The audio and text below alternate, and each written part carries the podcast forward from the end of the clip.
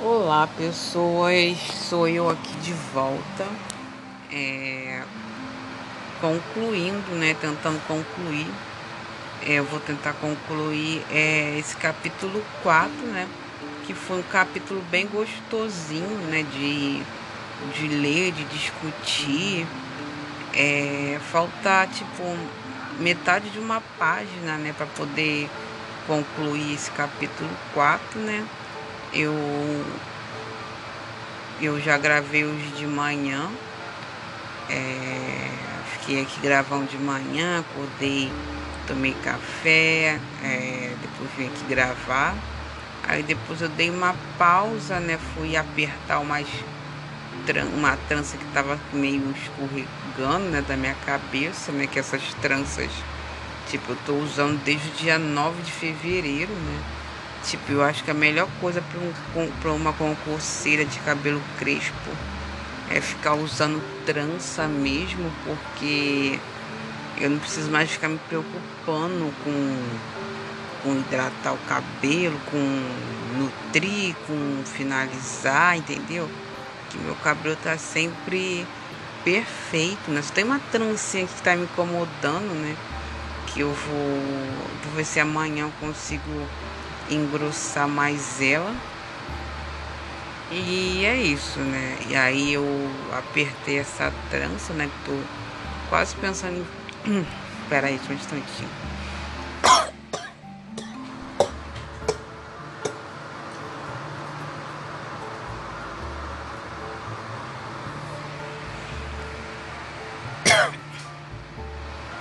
Tô quase pensando em fazer um curso de trança, assim, sei lá, aprender trança para poder ficar fazendo em mim, porque eu tô gostando muito, né?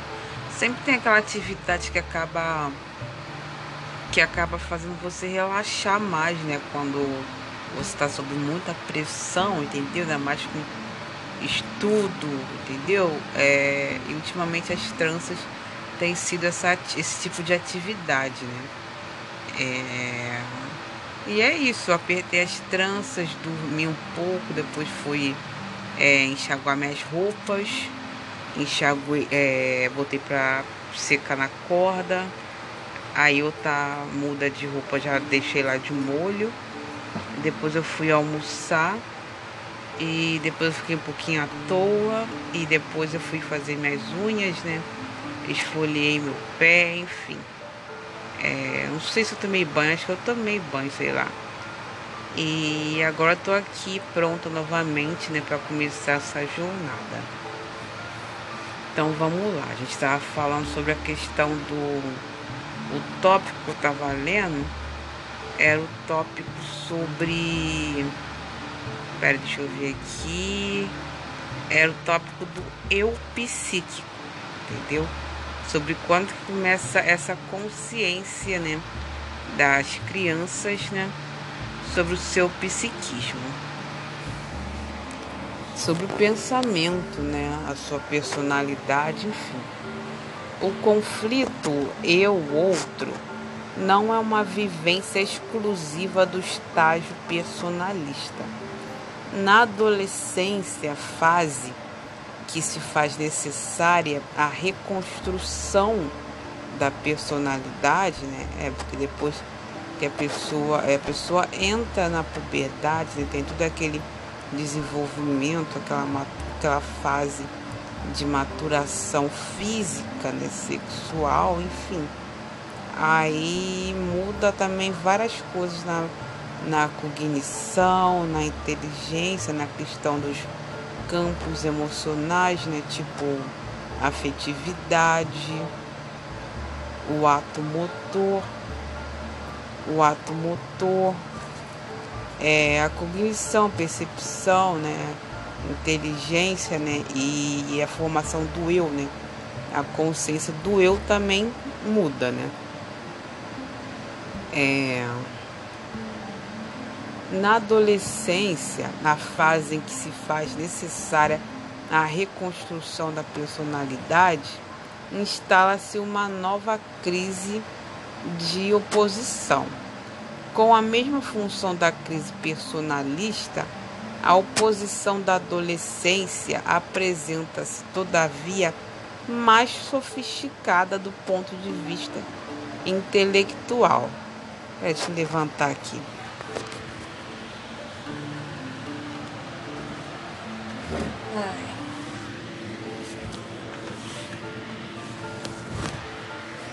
Do ponto de vista intelectual. Hã?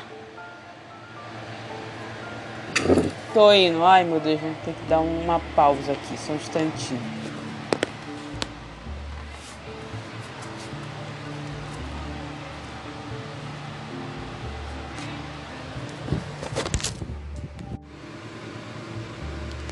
Então, é, tô voltando aqui. Acabei de, de parar para tomar um picolé e agora vamos lá.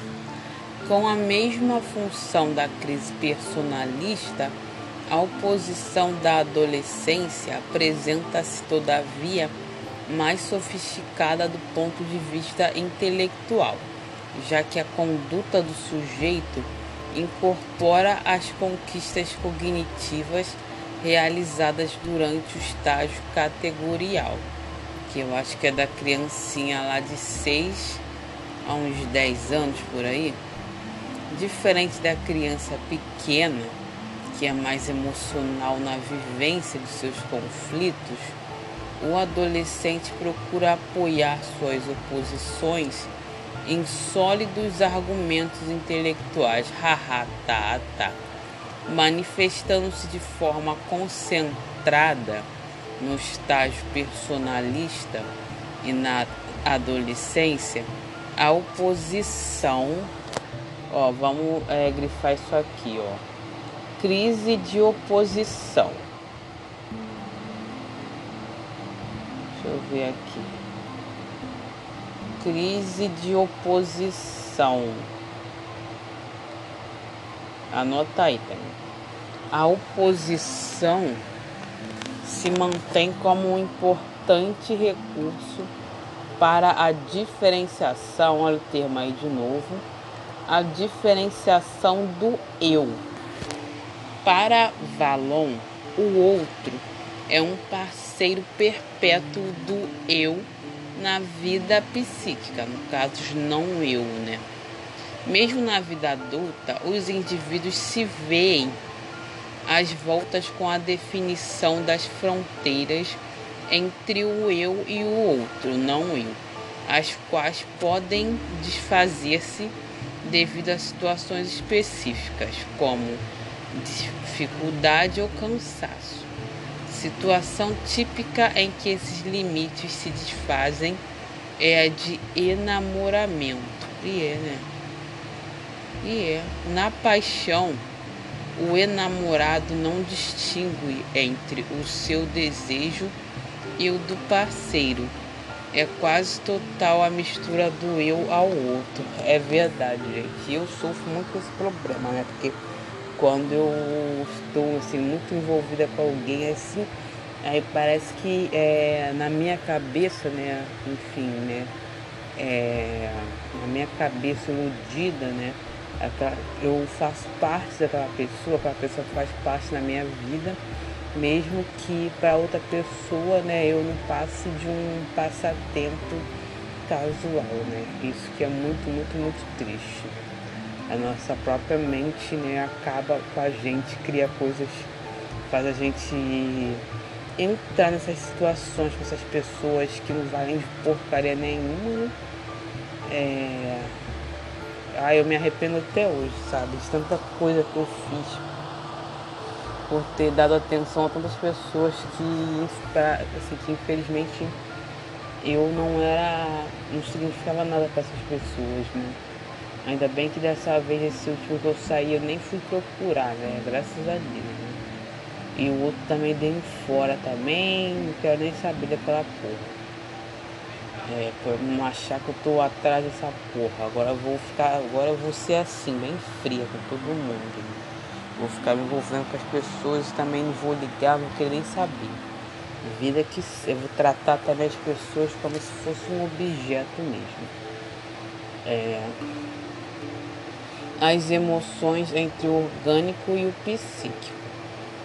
Esse é o capítulo 5, né? Que eu vou tentar fazer ele até uma hora, né, até terminar esse o tempo desse podcast, para a gente conseguir fechar no capítulo 6. Né? Deixa eu até ver quantas é, páginas tem aqui. Um, dois, três, quatro, cinco, seis, sete, oito, nove. São nove páginas, tá? Nove páginas. Vamos ver se a gente consegue fazer essas nove páginas ou pelo menos umas seis páginas hoje.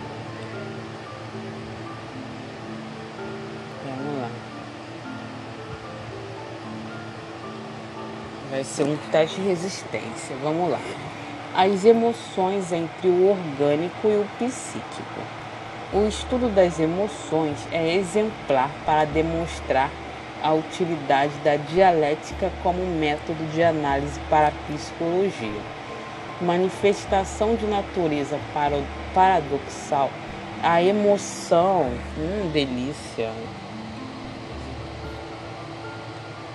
Agora nós vamos falar sobre a afetividade. Lá a gente falou sobre a, a, a criação do eu, da afetividade, eu acho que a gente já falou sobre inteligência, não sei, cognição, e depois vai ser sobre o ato motor. E vamos lá. O estudo das emoções é exemplar para demonstrar a utilidade da dialética como método de análise para a psicologia. Manifestações de natureza paradoxal, a emoção encontra-se na origem da consciência. Anota aí, consciência. Cadê?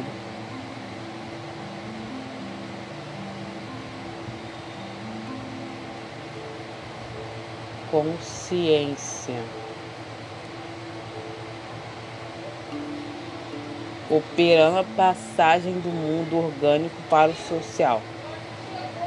O que? Chegou o que? Puta que pariu, vambora. É, manifestação de natureza paradoxal, a emoção Vou circular aqui. Emoção e. Emoção e afetividade. Encontra-se na origem da consciência, operando a passagem do mundo orgânico para o mundo social, do plano fisiológico para o psíquico. Para Valon,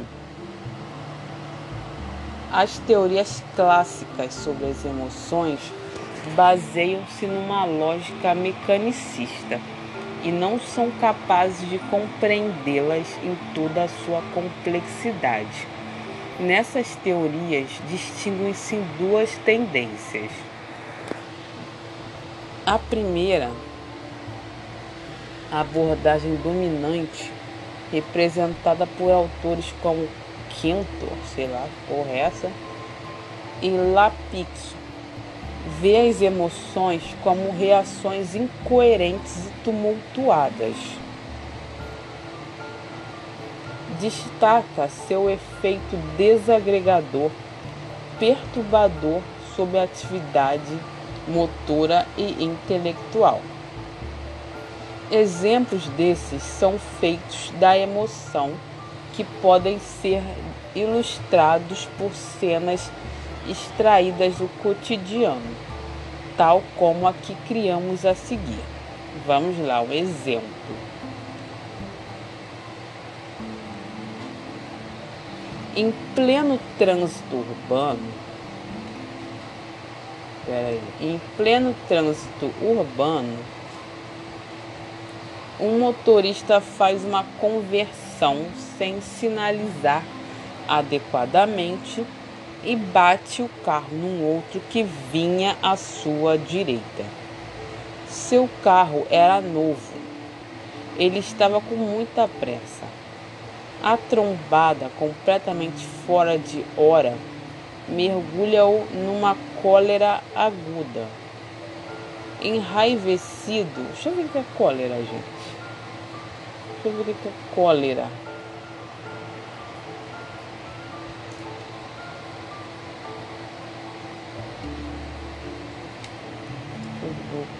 Que é? Deixa eu ver. Sentimento de violência, de violenta oposição contra o que molesta ou prejudica. É a ira, tá escrito aqui, ira. Vamos lá. É...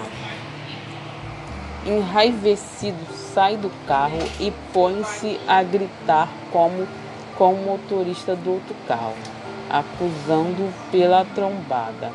É claro que este último, indignado com as acusações, com as é, acusações injustas, não fica quieto e parte para o contra-ataque. Não é difícil imaginar a tremenda confusão em que se meteu o nosso personagem. Tomado pela cólera, ou seja, a ira, tornou mais complicado uma situação já bastante é, delicada. A emoção teve efeito desagregador. É verdade, cara. A gente, quando tá um, assim, sob efeito mesmo de uma emoção forte, parece que é uma coisa que a gente não consegue controlar, entendeu? E a gente não consegue ver mais nada assim do jeito que é, entendeu? A gente meio que não sabe analisar se aquela situação, uma situação, foi uma situação neutra ou se foi uma situação abusiva, né? Se a gente realmente deve reclamar, se é justo reclamar, ou se foi uma situação benéfica, né? Sei lá, do ponto, ponto de vista espiritual, trouxe algum tipo de livramento, sei lá, né? Ou, ou alguma coisa boa para que pra, da, assim a parte daquela situação, entendeu? Ou seja, a gente não consegue enxergar as coisas, não sabe se a situação. É, a gente não consegue enxergar a situação de, de um lado negativo, nem positivo, nem neutro, nem nada, entendeu? É, eu acho que as emoções acabam atrapalhando muito a gente quando a gente age assim, às vezes, muito com o coração, entendeu? A gente às vezes sente um medo de alguma coisa por conta da nossa memória afetiva, entendeu? É, a gente às vezes está num, num reality show, a gente vai e desiste, entendeu? Quando percebe que não tem aliados, né? E foi rejeitado, entendeu? É uma coisa terrível, gente. É... A segunda tendência representada por Canon, destaca o poder ativador das emoções, considerando-as como reações positivas. Olha só os teóricos que estão envolvidos nesses estudos, hein? Acompanhadas de uma descarga de adrenalina na circulação e no aumento da quantidade de glicose no sangue e nos tecidos, as emoções provocam aumento de disponibilidades energéticas, o que é, para os adeptos dessa abordagem, útil para a ação sobre o mundo físico. Para ilustrar esse efeito ativador, criamos uma situação em que a emoção atua disponibilizando energia para a ação, no caso, para a fuga. Andando numa rua deserta, uma pessoa percebe que está sendo seguida. É noite e ela teme ser vítima de alguma violência. Com medo, põe-se numa corrida desenfreada até perder de vista o tipo que a seguia. Graças ao medo que sentiu, correu numa, a uma velocidade que não conseguiria atingir em estado normal. Subjacente a essas tendências clássicas contrárias entre si, Valon identifica uma atividade teórica comum. Considera que tentam encaixar as emoções numa lógica linear e simplesmente suprimem o aspecto que não se integra ao quadro conceitual delineado. Esta não é a atitude de Valon. Ao invés de tomar partido contra ou a favor das emoções, numa inadequada perspectiva de valoração, busca compreendê-las tentando aprender a sua função. Contrariando a visão das teorias clássicas, defende que as emoções são reações organizadas e que é, se exercem sobre o comando do sistema nervoso central. O fato de contarem com centros próprios de comando, situados na região subcortical, olha a fisiologia aí, indica que possuem uma utilidade. Caso fossem desnecessárias, não teriam mais não, teri, não mais teriam centros nervosos responsáveis pela regulação, pela sua regulação. Além disso, se existe um período da vida, o primeiro ano, em que ela é comportamento predominante, certamente, aquela questão da predominância funcional, né? certamente ela deve ter uma função específica. Olha só as, os argumentos do Karen para poder provar que as emoções são importantes.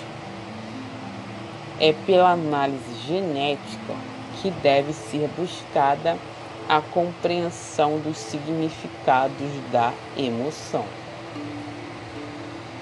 No adulto, são menos frequentes as crises emotivas. Ha, ha, ha, ha. Ah, ha, ha, ha, ha, ha. Até parece, minha filha, até parece.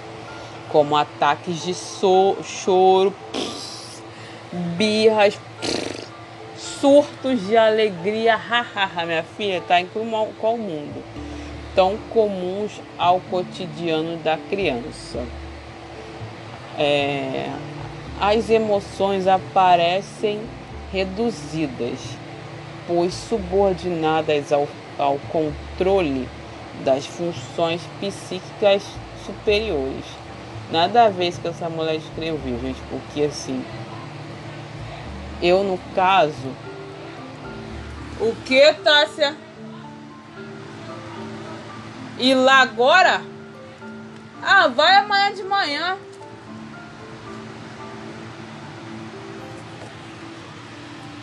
Assim eu tenho pretexto pra sair, né? Mas eu acho que nem.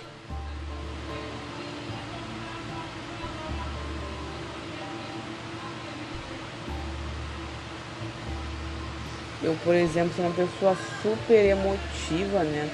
É, fiquei até sabendo pela psicóloga né, que está me acompanhando, né? Que eu teria assim uma hipersensibilidade, né? Que eu tenho traços de borderline, né? Que é uma pessoa que também tem esse problema sério, né? Com emoções muito fortes, né? É, ela usou esse termo mesmo, hipersensibilidade, né? Porque eu sou uma pessoa assim que tudo mexe muito comigo, né? Muito, muito comigo, né? Quando tem que. É, alguma coisa acontece assim que me machuca muito, né? Quando ali me deixa assim bem mal, às vezes é uma coisa boba, né? Às vezes alguém faz. Né? E também situações também que eu fico muito eufórica, né? Enfim, a questão de comportamentos de risco, né? Enfim, é, então isso aqui que essa mulher tá falando aqui não procede, né? Porque assim, as pessoas, mesmo na idade adulta, assim, as emoções continuam regulando, né? É porque a gente ainda tem aquela aquele discernimento, entendeu? Aquela função psicológica superior, né? Que permite que a gente vá ali, né? É, é, como que eu falo? Decidindo como que a gente vai reagir, né? É, controlando, no caso, como que a gente vai reagir, né? É, porque a gente não vai poder se jogar no chão e chorar, né? Embora às vezes dê vontade de fazer isso, né? Porque no caso assim, eu sei que isso não vai me levar a nada, né? Mas eu posso reagir de outro jeito, né? Eu posso me jogar no chão, mas eu posso reagir de outro jeito, né? Entendeu? Para fazer dar vazão a essa emoção, né? É, enfim, é sobre isso. Né? Assim, ao enfocar as emoções na vida adulta, é porque eu acho que esse povo acha que só porque a pessoa né, amadureceu que ela às vezes não tem mais sentimento. Ela tem que viver que nem um bicho, né? É, racional, né? Que ela tem. Se a pessoa tiver qualquer tipo de problema relacionado à racionalidade, então ela é uma pessoa mal formada, uma pessoa mal amadurecida. Assim, ao enfocar as emoções na vida adulta, as teorias clássicas tendem a identificá-las com a ação sobre o mundo exterior objetivo, enfatizando seus efeitos sobre o automatismo é, motor e a sua ação mental. Ao dirigir o foco de sua análise para a criança, Valon revela que é na ação sobre o meio humano e não sobre o meio físico que deve ser buscado é, o significado das emoções. É verdade, né? Porque assim, é, ele está o tempo todo falando sobre o meio exterior, o meio exterior, o meio exterior, né? o meio ambiente, mas assim, se tratando de é, afetividade, a gente só vai encontrar isso mesmo no humano, né? No, no, no, não eu, entendeu? Ou no não eu que parece que, que, que eu me identifico, que parece com o meu eu, entendeu? É, nos espelhos, entendeu? Às vezes emoções negativas, enfim. Por exemplo, a inteligência é o meio social forma a nossa inteligência, o meio ambiente, né? É, forma o nosso, enfim, nosso ato motor, forma tudo, mas a, a emoção, a afetividade mesmo, né? Ela vai vir mesmo do humano, né? Do, da relação entre os humanos, né? que é uma coisa que eu confesso que é muito difícil, muito difícil mesmo. Vamos lá, continuando o próximo tópico.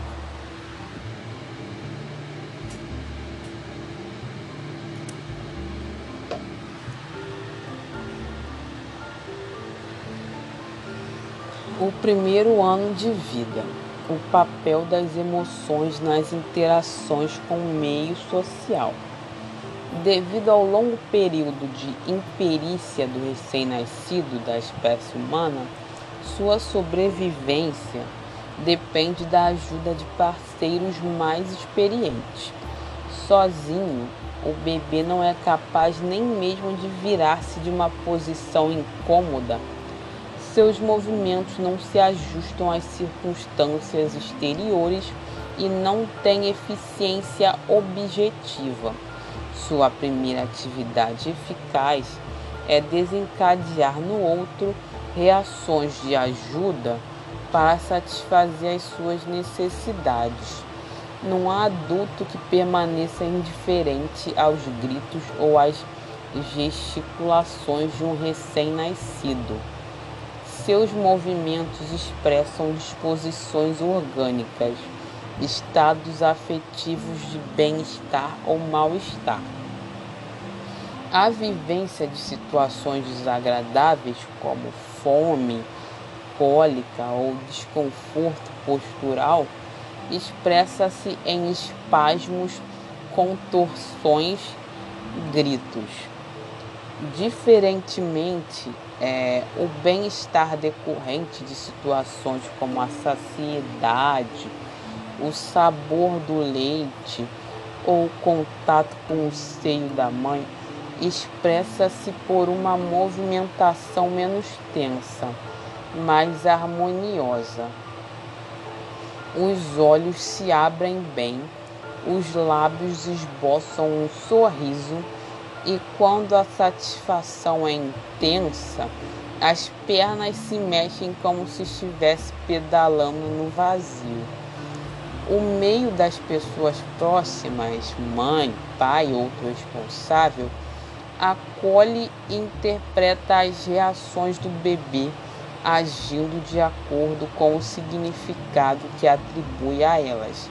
Mudam-no de posição, dão-lhe de mamar, soltam-lhe as roupas o outro age visando atender às necessidades do recém-nascido, mas também simplesmente para comunicar-se com ele.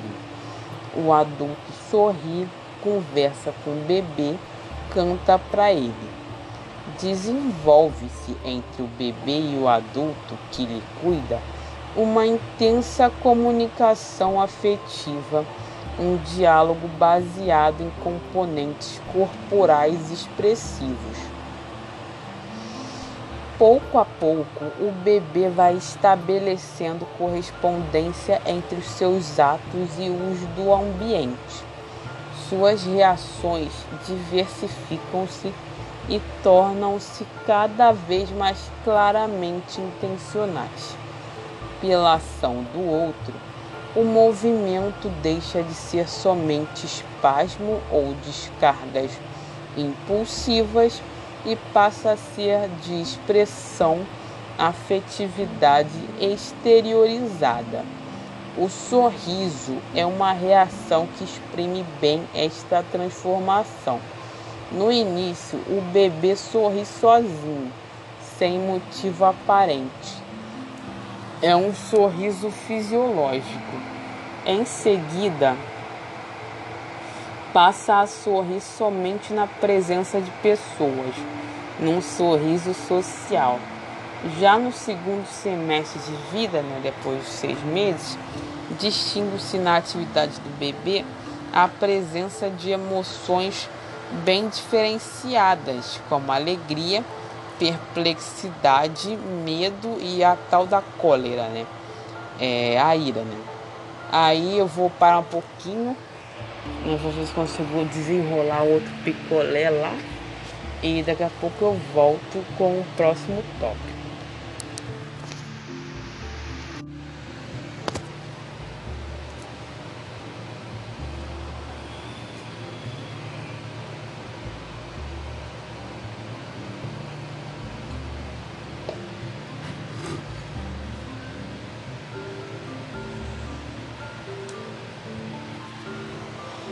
Então, retornando aqui para o nosso capítulo 5, que está falando sobre emoções, agora nós vamos entrar no outro tópico desse capítulo, que se chama o substrato corporal das emoções. É, as emoções, assim como os sentimentos, emoções versus sentimentos e os desejos. É, no caso, a diferença entre emoções e os sentimentos são que as emoções elas costumam ser mais fluidas, né? elas estão sempre em movimento. Por exemplo, a gente acorda num dia sentindo uma determinada emoção, aí mesmo no meio do dia a gente está sentindo outra, assim, de acordo com as coisas que vão acontecendo, e depois no final do dia a gente está com uma outra emoção, entendeu? É, o significado da palavra significa é, mover, né? ou seja, é algo que move a gente. E os sentimentos são coisas assim é, mais estáveis, entendeu? São mais estáveis. Por exemplo, tem um sentimento que assim tá certo que a gente está sempre mudando, né? É, mas o sentimento geralmente ele é mais dura, um pouco mais duradouro que as emoções. Por exemplo, eu tenho um sentimento de amor, um sentimento de afeto, um sentimento de repulsa, um sentimento de ódio, enfim. É um sentimento de desdém, desprezo, entendeu? É, alguém, algum objeto, enfim. As emoções, assim como os sentimentos, os desejos, são manifestações da vida afetiva. É, na linguagem comum, costuma se substituir emoção por afetividade, tratando é, termos como sinônimos. E eu também achava que era sinônimo, né? Por que será que não é? Todavia, não são. A afetividade é um conceito mais abrangente no qual se inserem várias manifestações. Disso eu não sabia, entendeu? Ó, anota aí, anota aí, ó. A afetividade é um conceito mais abrangente no qual se inserem várias manifestações. E eu estava aqui lendo sobre emoções, achando que era a mesma coisa que a afetividade. As emoções possuem características específicas que as distinguem de outras manifestações da afetividade. São sempre acompanhadas de alterações orgânicas, verdade. É aceleração dos batimentos, mudança no ritmo da respiração, dificuldades na digestão, secura na boca. Além dessas variações no funcionamento neurovegetativo, depois eu vou pesquisar na internet aqui o que é o neuro neurovegetativo. Pesquisa aí, Taina. Vou dar um tempo aqui. Perceptíveis para quem as vive as emoções provocam alterações na mímica facial, na postura. Peraí, só um instantinho. Neurovegetativo. Vamos ver. Relativo ao próprio das estruturas nervosas que controlam as principais funções involuntárias da vida vegetativa, como circulação, secreção, excreção, etc. Ou seja, coisas assim, movimentos involuntários, né? Agora o que é vegetativo? Vegetativo, o que, é? Relativo a crescimento e nutrição, entendeu? Ou seja, tem a ver com a vida, né? Vida. Vamos lá. Voltando aqui.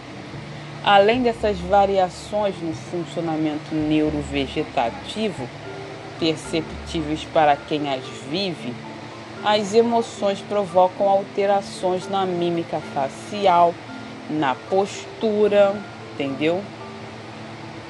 Anota aí, pai. Forma como são executados,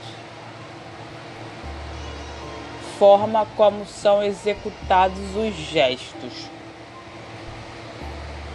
é, assim, tem gente, por exemplo, esses profissionais de psicologia, esse pessoal mais especializado, que eles já têm é, uma percepção assim bem aguçada mesmo para poder é, ficar observando é, todos os comportamentos das pessoas, todos os movimentos, nos mínimos detalhes, entendeu? Quando ela está falando, os gestos das pessoas que as pessoas fazem, o olhar, entendeu? O modo como a pessoa está sentada, entendeu? Essas pessoas elas já têm um olhar apurado, assim, é um exercício muito legal de se fazer, assim. Eu quando eu fazia modelo vivo na faculdade, aí tinha uma época que eu ficava com essa mania de ficar observando todo mundo, né? Aí toda pessoa que eu achava que tinha um um perfil assim interessante, assim, independente de ser bonito, feio, às vezes eu ficava com um caderninho, aí eu ia e desenhava, entendeu? Era um exercício realmente muito bom, assim, esse exercício de observar pessoas, né? Como se estivesse observando alguma coisa na natureza, né? Como se fosse aquele exercício que eu tô doida para fazer de desenho antropológico, né? Que eu tô doida pra voltar a fazer aquilo, né? De repente a gente pode até ir treinando, né? Tô com a porra do caderno aqui não sei nem mais onde está esse caderno, né? Deve ter ido lá pra puta do. Puta que pariu. Esse caderno de desenho, né? Mas aí a gente pode voltar, né? A, a usar ele, né? Pra, treinar desenho, né? Cadê? Acompanham-se de modificações. É, aí a gente, a gente começa a observar as pessoas, entendeu? Os gestos, os movimentos. Acompanham-se de modificações visíveis do exterior, expressivas que são responsáveis por seu caráter altamente contagioso e por seu poder mobilizador do meio humano. Vamos lá. No bebê, os estados afetivos são invariavelmente vividos como sensações corporais e expressos sob forma de emoções. Com a aquisição da linguagem, diversificam-se e ampliam é, ampliam-se os motivos dos estados afetivos, bem como os recursos para sua expressão. Tornam-se possíveis manifestações afetivas como os sentimentos, que, diferente das emoções, não implicam é, obrigatoriamente em alterações corporais visíveis. Ao longo do desenvolvimento, a afetividade vai adquirindo relativa independência dos fatores corporais. Hum. O recurso à fala e à representação mental, né? Será a memória? Não sei faz com que as variações nas disposições afetivas possam ser provocadas por situações abstratas e ideias e possam ser expressas em palavras.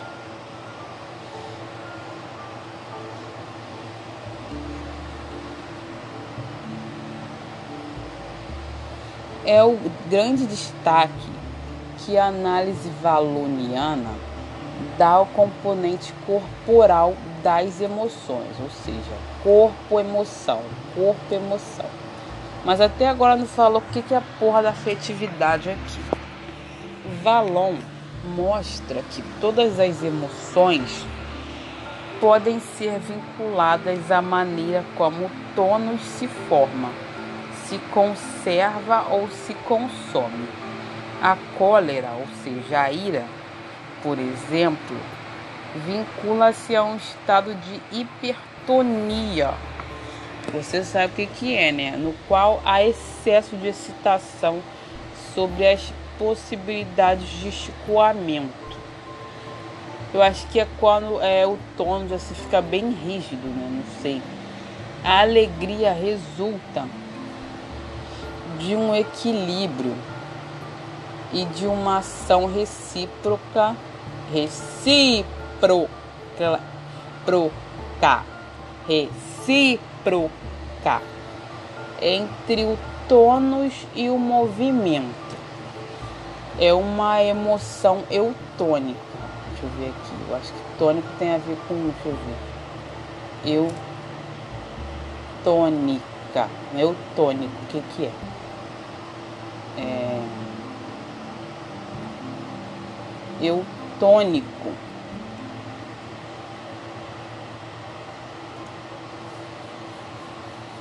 Eutonia é uma forma holística de psicoterapia centrada no corpo desenvolvida uma que deixa eu ver.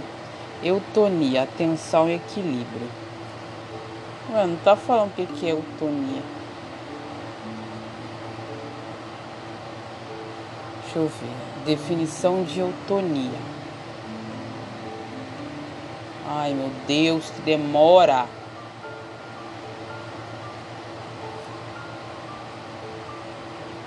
Eutonia.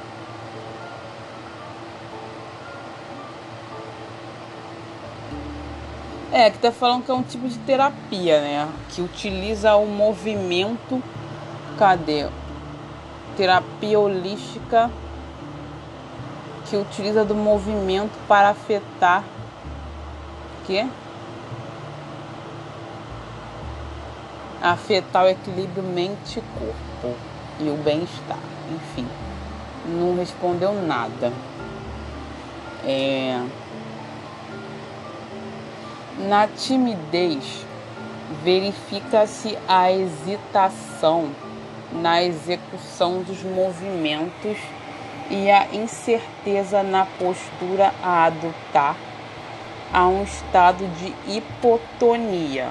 Vamos ver aqui o que é hipotonia.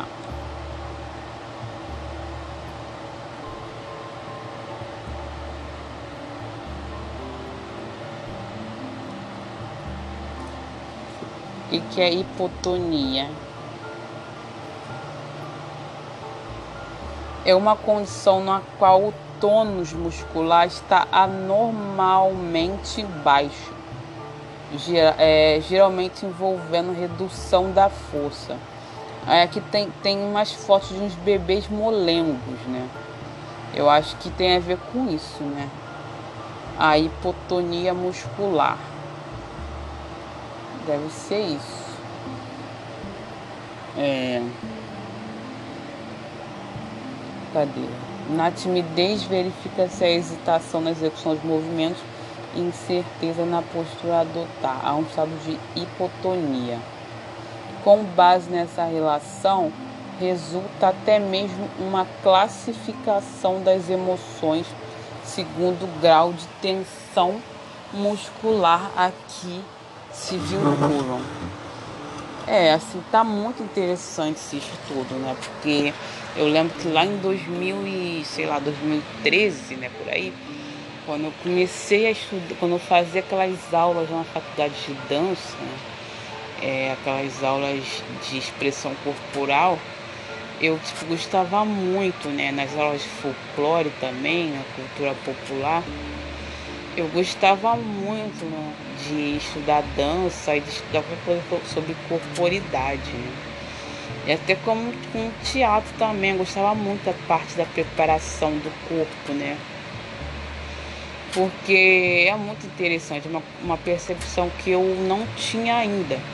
Eu já tinha essa questão de consciência corporal, mas eu ainda não tinha essa questão de consciência emocional, entendeu?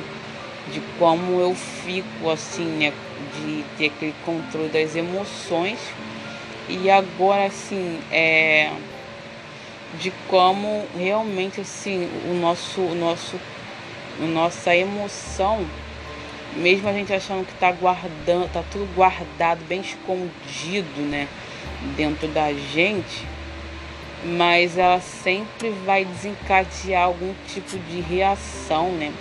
Mesmo que involuntária, é, no nosso corpo, né? Que aqui tá falando, os músculos. Quando a pessoa está é, com ira, aí os músculos ficam hipertônicos, né? Quando a pessoa está assim, a pessoa fica com os músculos assim, assado, entendeu? É muito interessante isso, né? Eu ficava vendo aqueles vídeos daquele cara falando sobre é, linguagem corporal, entendeu? E realmente assim é muito interessante, né? São coisas que a gente eu ainda não tinha aquele treinamento para perceber. Eu acho que agora a gente precisa muito desse, eu quero muito fazer esse, esse exercício, né? De ficar observando as, a fala das pessoas, entendeu? É, o comportamento das pessoas, né? É, nossa, é muito interessante, cara, muito, muito mesmo.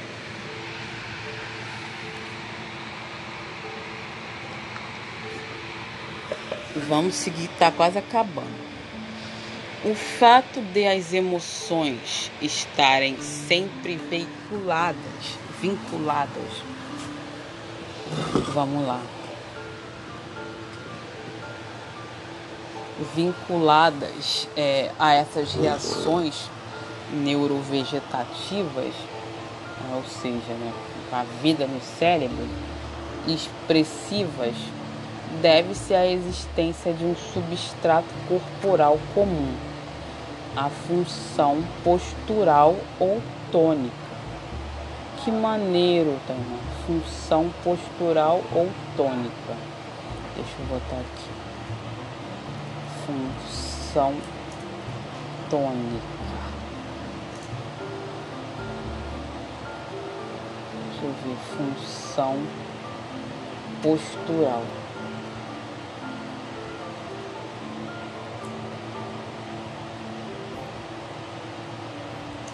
Vamos lá.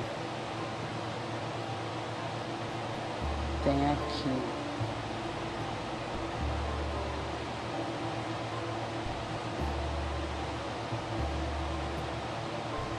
É, anota aí, tá aí na função postural, que depois eu vou ler mais um pouco sobre isso.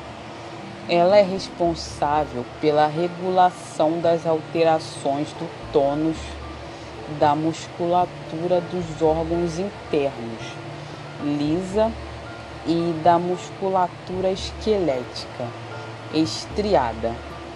A serviço da expressão das emoções, as várias tônico, as variações tônico-posturais.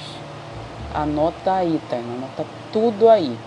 As variações tônico-posturais tem a ver com tônus, né? Atuam também como produtoras de estados emocionais entre movimento e emoção.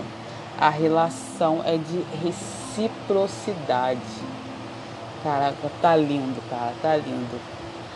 No recém-nascido, permanentemente submetido a bruscas variações no grau de tensão muscular, é muito comum que estados emocionais tenham suas causas no plano corporal. É, devido à sua imperícia motora, é incapaz de dar vazão a esta tensão por meio de ação sobre o meio físico a forte tensão transforma-se então em contorções e espasmos, gerando crises emotivas. Mesmo na atividade de crianças maiores, podemos identificar essa dinâmica. Tomemos como exemplo as crises de choro sem motivo aparente, como aquelas típicas do final de um dia bem agitado, é verdade. Cansada, mas muito excitada, a Vivian faz, faz muito disso. A criança mostra-se irritada por um pretexto qualquer, é verdade, começa a chorar muito, né? Faz uma bela birra, briga e até conseguir chorar até conseguir chorar. Passada a crise, a criança fica calma, relaxada ou até dorme, né? Através do choro, houve descarga da tensão que a impedia de relaxar. É, quando eu ficava aqui do dia com ela, é, eu percebia isso, né? Que ela, é, eu deixava ela chorando, chorando, chorando, chorando, chorando por exemplo, ela, ela, eu sabia que ela estava com sono, mas ela não queria parar de jeito nenhum, não queria parar. Aí eu pegava ela, né, tipo, proibia ela de fazer alguma coisa, né, para ela ficar parada. Aí ela começava a chorar. Eu deixava ela chorando, chorando, chorando, chorando, chorando, chorando, chorando. Tipo, não tava nem aí pra ela.